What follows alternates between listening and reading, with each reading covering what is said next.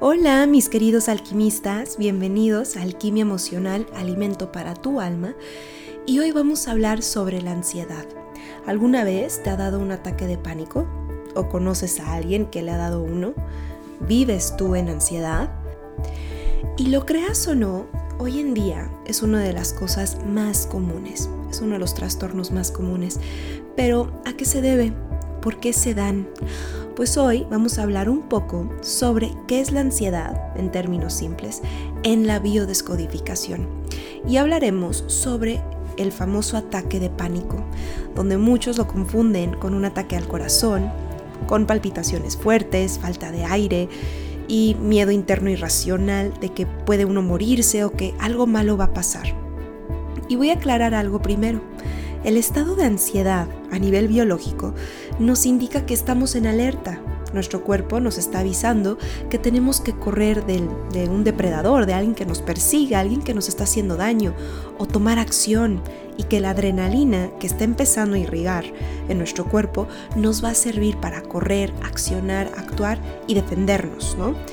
Esas situaciones de ansiedad ayudan al organismo a resolver peligros o problemas en la vida cotidiana. O sea, la ansiedad, la ansiedad no es algo malo en sí, o sea, nos ayuda para, para correr de una situación donde estamos en peligro, como decía.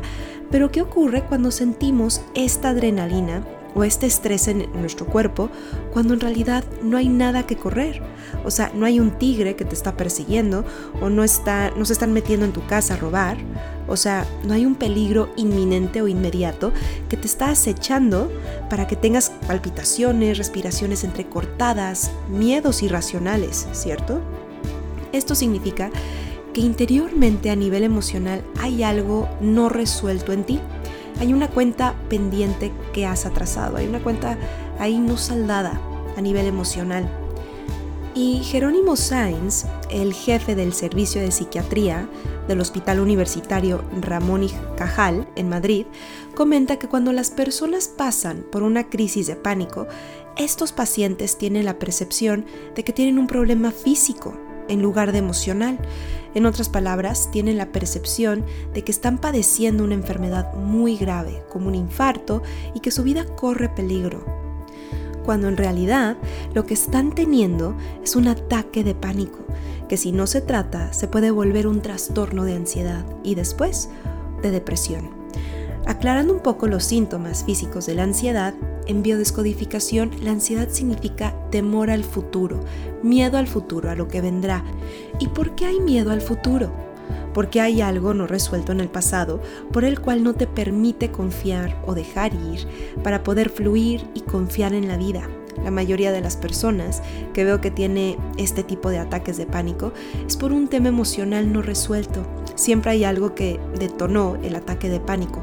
Es justo como la gota de agua que derramó el vaso. Ya para que se haya plasmado como un ataque de pánico es porque el cuerpo ya no pudo más del estrés y lo tuvo que sacar al menor estímulo.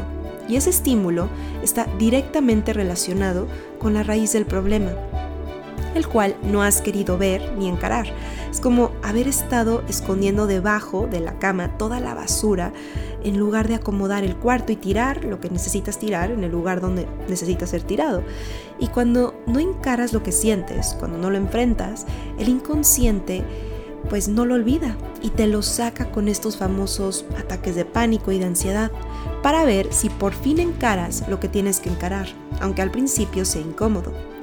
También, otra de las causas de los ataques de pánico o de ansiedad pasan a veces después de una experiencia muy estresante y que requirió mucha adrenalina por parte de la persona para tomar acción y el cuerpo todavía tiene el mensaje de seguiré corriendo por si me alcanza o por si me vuelve a pasar o cualquier otra cosa que te siga conectando con ese evento que viviste con estrés. Y lo que tienes que hacer es tomar conciencia de ello para poder darte cuenta que ya pasó y que tu respuesta fisiológica y nervios se debe a que ese evento está en el pasado y que lo estás viviendo como si fuera un presente, aunque ya no lo es y que ya no corres peligro.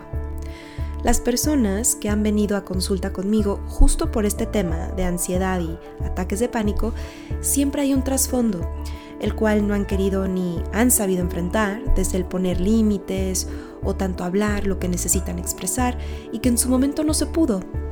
Y cuando hubo un estrés en la vida y no se habla, no se saca o no se trabaja, el inconsciente lo guarda como una deuda pendiente que tú necesitas resolver.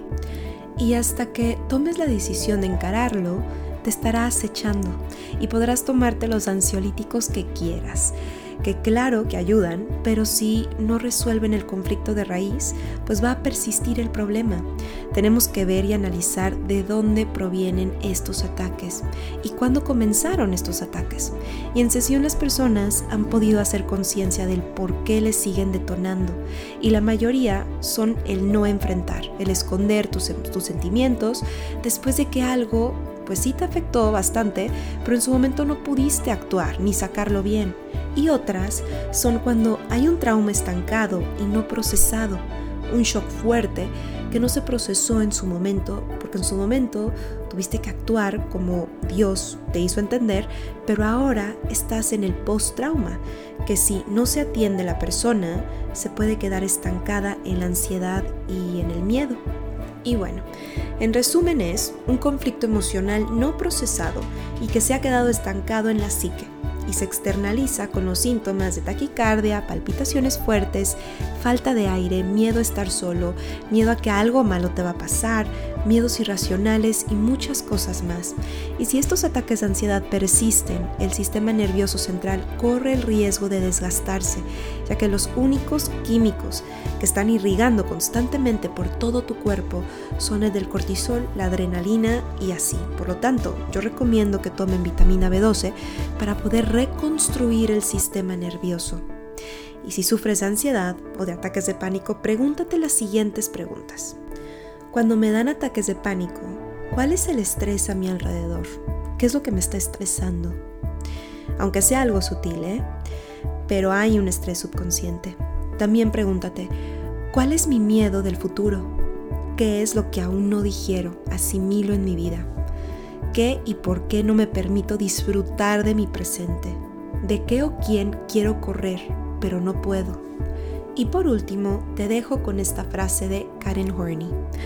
La intensidad de la angustia es proporcional al significado que la situación tenga para la persona afectada, aunque ella ignore esencialmente las razones de su ansiedad es importante que si los ataques de pánico y la ansiedad siguen, que vayan a acudir a un doctor o un psiquiatra, porque si tu cuerpo permanece en este estado alerta, que en este caso es ansiedad, puede después desembocar a una enfermedad por el tipo de estrés constante que tu cuerpo está sintiendo cada momento y que no puedes controlar.